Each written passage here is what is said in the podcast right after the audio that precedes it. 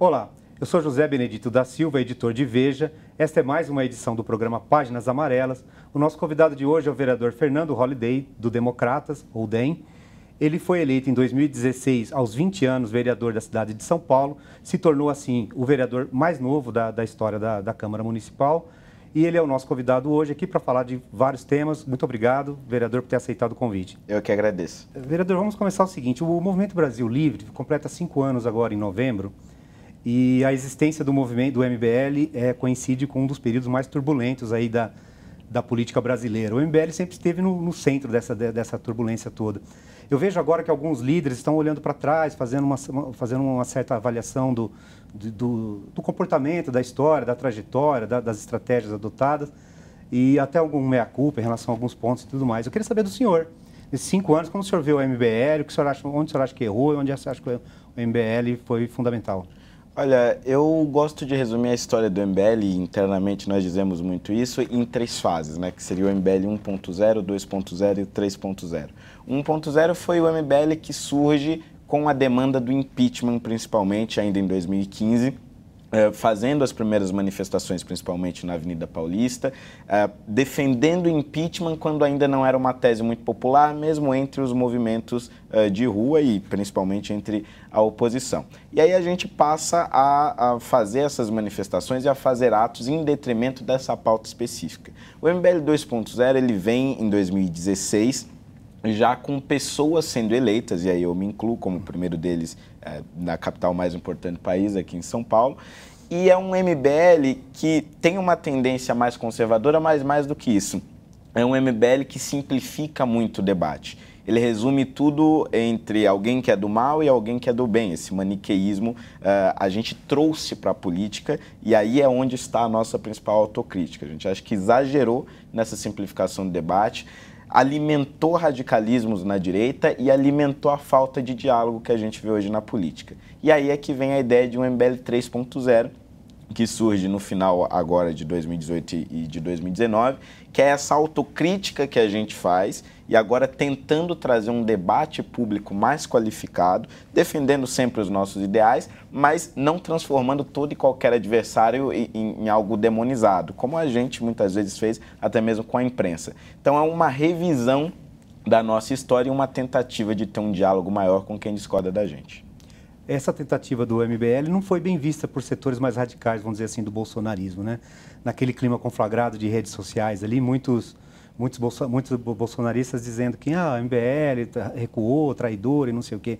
A direita hoje, ela ela ela ela está muito dividida, muito estilhaçada e tal. E o MBL se posiciona onde nessa, nessa é, o, o, muitos desses, né, dessa ala mais radical da direita, entendem esse nosso reposicionamento como um reposicionamento de ideais. Então, eles entendem que nós estamos indo mais ao centro, indo mais à esquerda, mas os ideais são os mesmos. Isso é até importante ressaltar. A gente acredita em tudo que a gente acreditava antes. Só que agora a gente defende essas mesmas coisas de uma maneira diferente. Agora, essas divisões na direita, elas sempre existiram. No impeachment, por exemplo, ela era mais é, evidente quando você tinha as pessoas que iam às ruas por um combate uh, à corrupção, algo mais genérico, aqueles que iam às ruas pelo impeachment e aqueles que iam às ruas pela intervenção militar. Uh, em 2016, por exemplo, eu gravei um vídeo muito crítico ao Bolsonaro, quando ainda era deputado federal, quando ele deu aquele voto no impeachment defendendo o Carlos Alberto Brilhante Usta, que foi claramente Sim. um torturador. Né? Então essas diferenças elas já existiam. Mas como estava todo mundo unido em torno de um objetivo, que era a derrubada da Dilma, isso não ficava muito claro. Agora, quando nós temos um governo de direita, essas divisões elas acabam ficando uh, mais evidentes e acho que esses grupos que nunca concordaram com a gente, ao longo desse processo, continuam não concordando. O MBL se arrepende de ter empenhado apoio ao, ao Jair Bolsonaro no segundo turno da eleição ou não? Não, porque é, a alternativa definitivamente era muito pior. Não, não existe a possibilidade, pelo menos na minha visão, de que o governo Bolsonaro, por todos os erros que, enfim, já cometeu até aqui, por todos os erros que ainda possa vir a cometer até o final do mandato, na minha visão não existe possibilidade dele ser pior do que a hipótese de um governo petista, porque o, o governo petista ele criou um sistema e um método de governo com base na corrupção ele surrupiou os poderes, o poder legislativo, o poder uh, judiciário, muitas vezes, por meio de um sistema que era uh, de, de, realmente dominar todos os poderes e de suprimir a democracia, algo muito semelhante ao que vem acontecendo na Venezuela. O governo Bolsonaro tem erros de percurso, mas não algo uh, planejado no macro para destruir a democracia. Acho que são apenas equívocos ali de, de narrativas ou de estratégias políticas. O senhor acha que essas trombadas, por exemplo, vamos dizer assim, que o presidente já teve com a PF, com a Receita Federal, com o COAF, na história do COAF, de intervenção em órgãos de investigação, não vai um pouco contra um dos pilares do MBL, que é a defesa da, da, da investigação de corrupção e tudo mais? O senhor não teme que o Bolsonaro, com esse jeito dele de trombar todo lado com os órgãos de fiscalização, acabe criando uma crise institucional, ameaçando, enfim, a democracia e tudo mais? É, eu acho que, do que de tudo que aconteceu até aqui desde o início do governo Bolsonaro, isso é o mais grave. Né? Ao longo de anos, o PT tentou modificar, inclusive no, no, primeiro e no segundo governo Dilma, o Cardoso, quando era ministro da Justiça, foi cobrado insistentemente pela ala radical do PT para mudar a direção da Polícia Federal, para interferir eh, diretamente nos órgãos fiscalizadores, para que as investigações da Lava Jato não avançassem tanto e não resultassem no que resultou, que foi a queda do PT. E por anos o, o petismo foi cobrado por essa falta de, de, de mão de ferro eh, nas operações Sim. e desses órgãos. E aí vem o Bolsonaro e faz exatamente isso. isso. Quer dizer, troca a direção da PF, troca a direção do, do, do, do COAF, da Receita Federal. Então acho que é muito gravíssimo, porque, é, querendo ou não, ele está dando um sinal muito ruim para todos aqueles que foram às ruas lutar contra a corrupção e para todos aqueles que trabalharam dentro do Ministério Público Federal, por exemplo, uh, em operações como a Lava Jato. Então, acho que de tudo que aconteceu até aqui, de todas as barbaridades que ele já falou, de todas as vezes que ele já tentou contra a liturgia de, do cargo, não existe nada mais grave do que a interferência que ele está fazendo uh, nesses órgãos e também uh, a articulação que o PSL hoje faz contra a CPI da Lava Toga. Acha que o combate à corrupção corre risco no país? Não só, não só pelo, pelo governo Bolsonaro, mas a questão dos diálogos vazados, fragilização do Moro, procuradoria em Curitiba?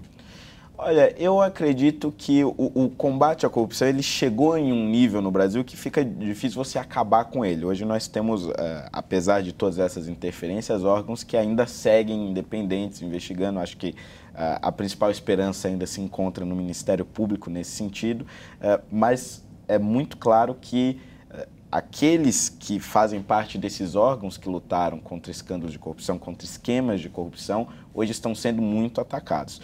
Parte é, pela imprensa, não sei se propositalmente ou, ou por consequência desses diálogos é, vazados, mas também parte do governo. Acho que é, ao longo dos últimos anos, este talvez seja o ano mais crítico para esses órgãos fiscalizadores. É, com relação à Força Tarefa, a Lava Jato, a Força Tarefa, os diálogos vazados, enfim, eu queria perguntar duas coisas. O que o senhor acha dessa questão dos diálogos vazados, assim, em que ponto isso pode ter afetado realmente a imagem da Lava Jato?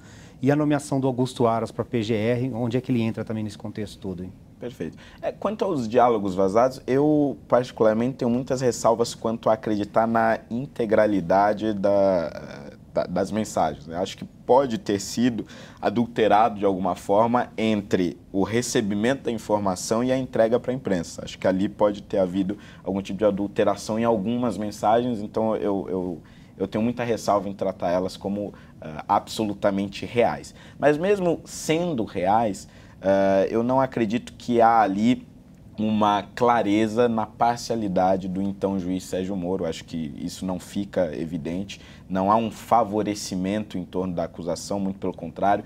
Muitas sentenças indicam que o Sérgio Moro eh, recusou recomendações do Ministério Público para condenar várias pessoas em diversos crimes, inclusive o Lula foi inocentado em alguns desses crimes. Agora, quanto à nomeação do Augusto Aras, eu, eu até entendo uh, por que o presidente da República escolheu este nome. Ele é um procurador que veio com um discurso mais conservador, contra a ideologia de gênero, mais liberal no que tange também a liberação eh, de obras em áreas de preservação ambiental, eh, agindo mais preventivamente do que eh, combatendo obras desse tipo. Então, acho que o presidente se utilizou principalmente desses critérios, mas esqueceu um histórico que acho que é complicado para alguém que fez uma campanha como Bolsonaro fez, que é um, um sujeito que teve relações muito próximas com membros da cúpula petista, é, foi por muito tempo muito próximo de movimentos esquerdistas, então acho que é um pouco incoerente com aquilo que o Bolsonaro pregou ao longo da sua campanha. Esse governo Bolsonaro é o governo liberal que o MBL gostaria depois de vários anos de governos petistas ou está longe disso? Não, não é. Já não era na campanha, né? Tanto é que nós não apoiamos ele no primeiro turno. Uhum. Dentro do movimento teve gente que votou no Álvaro Dias, gente que votou no Amoedo e teve gente que já foi com o Bolsonaro, no meu caso, por exemplo. Mas acho que nós não encontramos ainda nesse cenário todo uma figura que personificasse idealmente uh, o liberalismo que a gente acredita e o liberalismo que a gente defende. Existem algumas figuras ali, claro que a gente tem uh, uma compatibilidade maior. O próprio Sérgio Moro no Ministério da Justiça, o Paulo Guedes no Ministério da Economia, mas o governo como um todo ele é muito mais saudosista em relação aos militares e tem uma ideologia uh, muito mais próxima do que foi o regime militar do que uma ideologia próxima daquilo que o MBL defende. É, o, o, MBL sempre foi liberal em, questão, em questões econômicas, mas andou dando umas trombadas, assim, vamos dizer assim, também na, na, na questão das, das pautas de costumes. É, foi bastante atacado, mas ganhou adesão também, enfim, pelo menos em dois episódios que eu me lembro, a questão do queer music uhum. e a questão do, do homem nu no man. Nessa autocrítica, agora, nessa avaliação que o MBL está fazendo, essa questão do engajamento nas pautas de costumes também faz parte? Há, há alguma coisa a ser revista aí? É, eu acho que nós erramos ali na, naquele período na linguagem, né? Foi uma linguagem realmente muito violenta e, e ficou parecendo que a gente era é, contrário a, a determinados tipos de expressão da arte, mas nunca foi isso. Nossa crítica principal é que é muito complicado você definir onde você vai investir o dinheiro público eh, em determinadas exposições culturais, porque eram exposições que ofendiam boa parte da população, seja pela sua religiosidade, seja eh, por conta da sua moral, enfim. E querendo ou não, era o dinheiro daquelas pessoas sendo investido na, naquelas exposições. Se aquelas exposições tivessem sido privadas, e com classificação indicativa no caso uh, do, do, da exposição no MAN, o MBL muito provavelmente não teria se manifestado de nenhuma forma. Mas, de fato, a linguagem agressiva que a gente usou naquele momento foi desproporcional, acabou expondo e, e até assassinando reputações hum. de, de, artistas, uh, de diretores culturais, etc., que a gente não deveria ter feito. Né? Então, se, se há alguma autocrítica a ser feita aí, acho que é a linguagem que a gente utilizou. Mas o mérito em si, que é a utilização do dinheiro público, acho que é algo que o Brasil precisa estar preparado para discutir. A pauta de costumes em si não é uma pauta prioritária do MBL? É, a gente acredita que existem é, coisas muito mais prioritárias do que as pautas de costumes. Né? Mesmo escola sem partido, Isso, por exemplo, já estou até adiantando é, aqui, é. a, a gente sempre focou muito na escola sem partido e apesar de eu realmente acreditar que existem professores que doutrinam em sala de aula e tudo mais, essa não é uma prioridade da educação. Né? Em, um país que a gente tem uh, uma porcentagem muito alta de analfabetismo funcional, por exemplo, uh, a ideologia que o professor prega em sala de aula não é uma prioridade. Então, uh, não, existem coisas à frente que a gente precisa resolver. É, Para a eleição, do, eleição do ano que vem, antes da eleição do ano que vem, eu queria dizer o seguinte: o trabalho do senhor na Câmara é, pelo perfil do senhor, pelas propostas que o senhor defende e tudo mais, é, o senhor se envolveu em várias confusões ali, né? Assim, de tédio, o senhor não morreu, como a gente estava conversando agora há pouco, nesse período todo. A última delas foi quando o senhor disse que os vereadores não trabalham. Eu vou, refazer, eu vou fazer de novo a pergunta. Os vereadores não trabalham? eu, vou, eu vou até é, fazer a frase melhor do que a, a frase original a maioria dos vereadores na Câmara Municipal de São Paulo não trabalham. Eles ainda vão continuar a pé da vida comigo, vão provavelmente me xingar no plenário, mas a verdade é que é, o critério que eu usei ali não é o, o, trabalho que eles fazem nas bases deles, porque todos os vereadores, e aí sem exceção 55, estão sempre lá no seu bairro, atendendo população. Até por mais. sobrevivência eleitoral, Exatamente, né? Exatamente, porque se eles não fizerem esse trabalho, eles não é. voltam para a Câmara. Então, é. esse trabalho eles fazem, mas, mas quando eu, eu digo que a maioria dos vereadores não trabalham, eu me refiro especificamente à análise e à discussão de projetos feitos pelos próprios vereadores surgem propostas absurdas eh, dentro da Câmara Municipal que a gente não discute, ou não sei se por preguiça, não sei o que, que é, mas é, é, simplesmente, ah, é o projeto de vereador? Ah, não vamos discutir não, ah, encerra essa sessão, ou então vamos votar logo, voto simbólico de qualquer jeito, deixa que o prefeito veta. É sempre tratado com um desdém absurdo é, é, que não vale o salário que a gente ganha. Então era esse trabalho específico de plenário que eu me referia. Agora, é claro, o trabalho de vereador não é só isso, existem várias nuances e foi isso que eles não me deixaram explicar. E como, e como retaliação, nessa discussão toda aí, um vereador chamou o senhor de macaco de auditório e depois quis dizer que isso não tinha uma conotação racista e tudo mais, quis, disse que a expressão tinha um outro significado. Mas eu queria aproveitar para fazer uma pergunta. É, desde o começo, desde a campanha, o senhor já disse que a questão, a, pauta, a questão racial não era uma pauta da candidatura do senhor.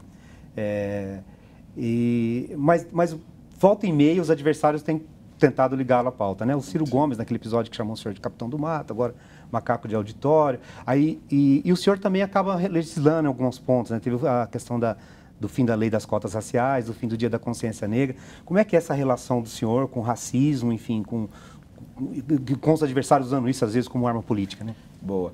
É, eu, eu acho que existe um problema no Brasil como um todo, que é o fato de que nós, nós nunca tivemos uma discussão muito profunda sobre as raízes do racismo, sobre o papel do movimento negro e como se combateu o racismo. Algo que nos Estados Unidos, por exemplo, é muito comum. Lá eles tiveram uma, até uma segregação racial muito mais aguda do que a nossa. E, e, lá, hoje em dia, é relativamente comum você ver negros que discordam das teses esquerdistas e, portanto, dos movimentos negros e tem esse debate público constantemente. No Brasil, a gente nunca teve isso. As cotas raciais, por exemplo, eram quase que uma unanimidade. Quem era contra a instauração eh, desse sistema era visto como racista, nazista, fascista ou, ou qualquer coisa desse tipo.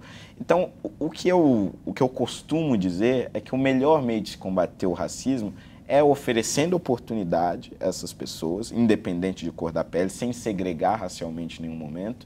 E a partir do sucesso dessas pessoas, e boa parte delas serão negras, a gente vai vencer esse preconceito. Agora, a partir do momento em que você começa a reservar vagas para pessoas por conta da cor da pele, seja em concurso público, seja nas universidades, é, você está criando uh, uh, uma espécie de, de racismo institucionalizado, como quem diz o seguinte: olha, apesar de nós termos brancos, pardos e negros que são pobres, com péssima qualidade de ensino, os negros têm uma dificuldade especial e, portanto, eles precisam desse sistema, que não é verdade. Uhum. Todos aqueles que dependem de educação pública têm a mesma péssima qualidade de ensino e têm as mesmas dificuldades. Então, eu concordo quando você diz que nós precisamos de cotas sociais para que essas pessoas consigam entrar na universidade. Mas dentro da pobreza, segregar ainda pela cor da pele, eu acho que é até crueldade, inclusive, com essas pessoas. E é isso que a esquerda, e aí é, simbolizando aqui Camilo Cristóforo, simbolizando Ciro, é, Gomes. Ciro Gomes, eles não entendem. Eles acreditam que eu nego o racismo e por negar o racismo eu sou um traidor é, da negritude, né, como dizem. O senhor será candidato à reeleição ano que vem? Muito provavelmente, Muito sim. É, não sei ainda se continuo no DEM, se tento por, por, algum outro partido, né? isso é algo a ser discutido, mas uh, eu quero até mesmo para colocar à prova né, da, da população paulistana se eu fiz um bom trabalho ou não. O, o, o MBL já chegou a cogitar a criação de um partido, mas hoje as suas principais lideranças estão no DEM, né? O senhor está no DEM, o Kim Kataguiri está no DEM, o Arthur Duval está no DEM também. É, mas eu, esses dias, eu ouvimos falar do senhor no Novo. Isso, isso existe? Tem alguma conversa com o Novo? O que o senhor acha do, do, do, do de estar no DEM? O DEM é um partido onde dá para se, se atuar no parlamento é. tranquilamente? Como que é? É, assim, com o DEM, isso, isso precisa ser dito de forma muito clara, eu nunca tive nenhum problema de intervenção na atuação parlamentar, nem na campanha, né? Eu nunca recebi uma ligação de alguém do democrata, seja nacional, estadual ou municipal, dizendo: olha, sobre isso você não, não pode falar, sobre Fulano você não pode dizer. Então eu sempre tive uma liberdade restrita. Mas é fato que a bancada do DEM municipal é, costuma ter uma linha muito diferente da minha. Né? Uhum. Não, não, não são todos os vereadores que se identificam como liberais ou conservadores, não são todos que entendem a minha ideologia, alguns ficam incomodados com o que eu falo, apesar de não interferirem e tal. Então tem essa, essa dissonância, mas a liberdade, isso sempre foi garantido. Quanto ao novo, é, na verdade, é, a compatibilidade ideológica ela sempre existiu. Uhum. É, é um partido que eu admiro muito, o trabalho deles é, agora na Câmara dos Deputados, enfim, acho excepcional. É, mas não é, não é um partido que eu simplesmente decido ir, ah, agora eu quero ir no novo. Não, eu tenho que passar por um processo seletivo, ver quais são as regras, etc. mas é, é uma hipótese também que eu, que eu não descarto. E dentro do MBL seria um movimento em bloco? Vocês conversam entre vocês para ir todos para o mesmo partido ou não? É, não, até porque nesse MBL 3.0, né, que eu identifiquei no início, uma das coisas que a gente decidiu é que nós não teremos mais candidatos oficialmente. Então, ah. por exemplo, em 2020, agora eu não serei um candidato do, do MBL. MBL. Você, eu, Fernando Holliday, é, me candidatando. Então, pode acontecer de eu, de eu ir para um determinado partido e eles continuarem no DEM, ou cada um ir para um partido diferente e tal, mas, mas, a ideia é que o, o movimento agora foque principalmente no debate mais é, acadêmico, né? um debate longe das disputas eleitorais e que trate mais de, de propostas de reformas políticas e reformas estruturais para o futuro do país. O que o senhor acha da gestão do Bruno Covas? É, das... de forma resumida. É. O senhor chegou a dizer que ele foi o pior prefeito da história, não foi? Sim, eu arrisco a dizer, vai ter gente que vai discordar de mim, mas eu arrisco a dizer que ele é um pior gestor do que o Fernando Haddad. É, acho que os dois concorrem para ser os, assim, os dois piores prefeitos que São Paulo já teve, mas o Bruno Covas está levando uma leve vantagem por ser um inapto. Né? Ele é muito incompetente, dá a impressão de que ele não gosta do que faz, não sabe o que faz e tem, apesar de ter ainda alguns bons secretários, é, é uma equipe assim sem, sem uma coesão muito grande. Então acho que São Paulo não merece o prefeito que tem hoje. E tem consequências práticas para a cidade, essa, essa inexperiência, essa falta de capacidade? É, eu, eu, acho que a, a, consequência mais visível hoje é a zeladoria. Né? Uhum. Qualquer pessoa, seja em bairro de periferia ou bairro de classe média, percebe que a cidade está abandonada. Algumas poucas coisas eh, boas visíveis que a gente tinha visto no início da gestão Dória, por exemplo, ali a, a 23 de maio com as paredes verdes, por exemplo, já foram completamente destruídas não tem mais nenhum tipo de preservação, porque ele é um péssimo gestor. Né? Então, acho que isso está bem visível para a população. E até mesmo o fato de que muitas pessoas não sabem quem é hoje o prefeito de São Paulo. Não sabe o que ele é, quem ele é, o que ele faz, onde ele está. Então, acho que esses são sinais de que ele é um péssimo gestor. E o João Dória? João Dória acho que fez um bom início de, de prefeitura, né? um bom início de governo, errou é, não sei se necessariamente ao abandonar a prefeitura e se candidatar a governo, mas ao prometer que ficaria prefeito por quatro anos. Esse acho que foi definitivamente o maior erro dele. E como governador, acho que é, não, tem, não tem tido nada de excepcional, mas também não tem sido um péssimo governador. Você acha que as eleições municipais do ano que vem, de alguma forma, vão reproduzir o quadro nacional? É, vai ter um candidato, um candidato bolsonarista, vai ter um candidato PT, vai ter um candidato. Ou não? Tende a ser uma coisa mais localizada? É, eu acho que vai ter uma influência, isso vai depender, claro, da popularidade do presidente, porque uhum. se o Bolsonaro, hoje em dia, a popularidade dele está em queda, né? Mas se ele recupera parte dessa popularidade por conta de medidas econômicas, por exemplo, acho que o PSL vai ter uma influência muito grande nas eleições de 2018. E mesmo que ele não esteja em, com grande popularidade, ainda assim acho que o PSL vai ser uma das maiores bancadas, assim como o Partido Novo. Acho que esses são perfis uh, que o paulistano hoje talvez esteja procurando, tanto para a Câmara Municipal quanto uh, para a Prefeitura. O MBL foi, é, foi, um partido que cresceu muito nas redes sociais. O senhor tem quase 300 mil seguidores só no, só no Twitter. Então, as redes sociais ainda é a grande ferramenta da nova política. O senhor acha que não? Ficou uma coisa muito poluída, muito tóxica? É, eu acho que as redes sociais elas contribuíram muito para as eleições de 2018, isso definitivamente.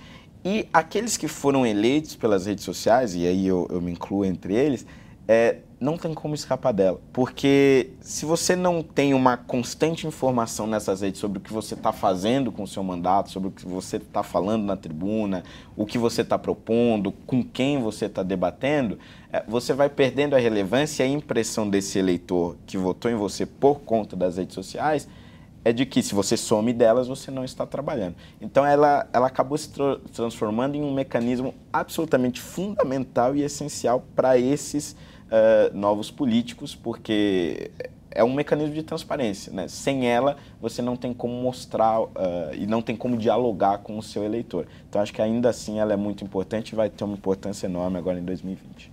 Congresso da MBL vai ser por esses dias agora, acho que em novembro, né? Exatamente, dia 15 e 16 de novembro, para não estar falando data errada, serão dois é, dias. E a ideia é ser um, um evento assim bem diferente é o mesmo. evento do MBL 3.0, é Exatamente. Nós vamos convocar pessoas, convocar não, convidar, né? Pessoas das quais a gente discorda frontalmente. Inclusive ex-presidentes, né? Exatamente, inclusive ex-presidentes da a República. Dilma já respondeu ou não? Não, ainda não ainda respondeu, não? mas Você foi tem esperança de que ela aceite? Eu não? acho que não vai aceitar. Não vai aceitar. O Temer já aceitou, né? É, o Temer aceitou. Uh, e a ideia é que a gente tenha assim, pessoas que a gente discorde mesmo, de fato, e tenha lá dentro um debate profícuo sobre isso. E, e claro, uh, por meio desse debate, tentar mostrar que é possível, sim, discordar frontalmente e ainda assim uh, ter algum tipo de, de, respeito por quem discorda de você. O, o MBL, é, como que ele se financia hoje?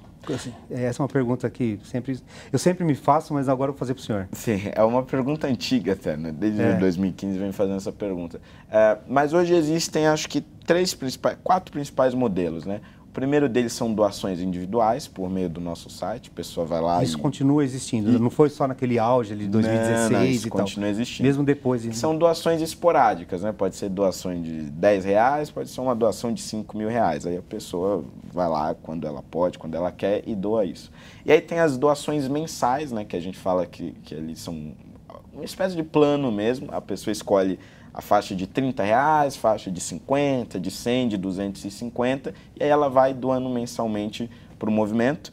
Tem a nossa loja virtual, onde Sim. nós vendemos camisetas, livros, etc. E a quarta, que é uma mais recente, uma fonte mais recente, e acho que se transformou hoje nas principais fontes, que é o YouTube. Tanto pela visualização com os anúncios que a gente tem, quanto pelos, é, pelos chats é, pagos. Né? O YouTube, quando você faz live, tem uma opção ali de você mandar lances ao Sim. vivo para o seu comentário aparecer. E essa é uma das principais fontes hoje do MBL. E aproveitando isso, o que, que o senhor acha do, do, da discussão do fundo eleitoral? Deve tomar conta da Câmara, sema, do Congresso essa semana? Deve aumentar as verbas para os partidos e tal? Como o MBL, o MBL e o DEM, o partido do senhor enxerga isso? Olha, o DEM acredito que de forma majoritária eh, vai apoiar, né? Até porque os é. dois presidentes da casa são E aí está uma das discordâncias do senhor, Exatamente. imagina, com o partido? Exatamente. Está uma das discordâncias fundamentais do MBL eh, com democratas e minha também, porque nós somos absolutamente contrários a qualquer aumento do fundão. Na verdade, nós somos contra a existência do fundo eleitoral, né? Nisso nós somos muito parecidos com o Novo. A gente não acha que deveria existir essa hipótese de se financiar campanha ou se financiar partidos uh, com dinheiro público, né? deveria ser 100% privado. Agora, a questão que fica é como é que o governo ou como que o partido, o principal partido da base do governo, vai se comportar nessa votação, que é o PSL, que seria também o partido mais beneficiado, se eu não me engano, se não um dos mais beneficiados. Quase metade dos parlamentares do, do PSL são pré-candidatos a prefeito na próxima eleição. É, exatamente. Então, eles serão muito beneficiados com esse aumento, mas é, vai de encontro a tudo aquilo que o presidente pregou na campanha, tudo aquilo que a maior parte dos eleitores dele esperam. Né? Bom, acho que é isso então. Quero agradecer ao vereador Fernando Holliday por ter aceitado o convite, ter participado dessa entrevista. Muito obrigado, vereador. Obrigado, eu que agradeço. É, esse foi mais um programa Páginas Amarelas. Muito obrigado pela sua atenção. Até a próxima.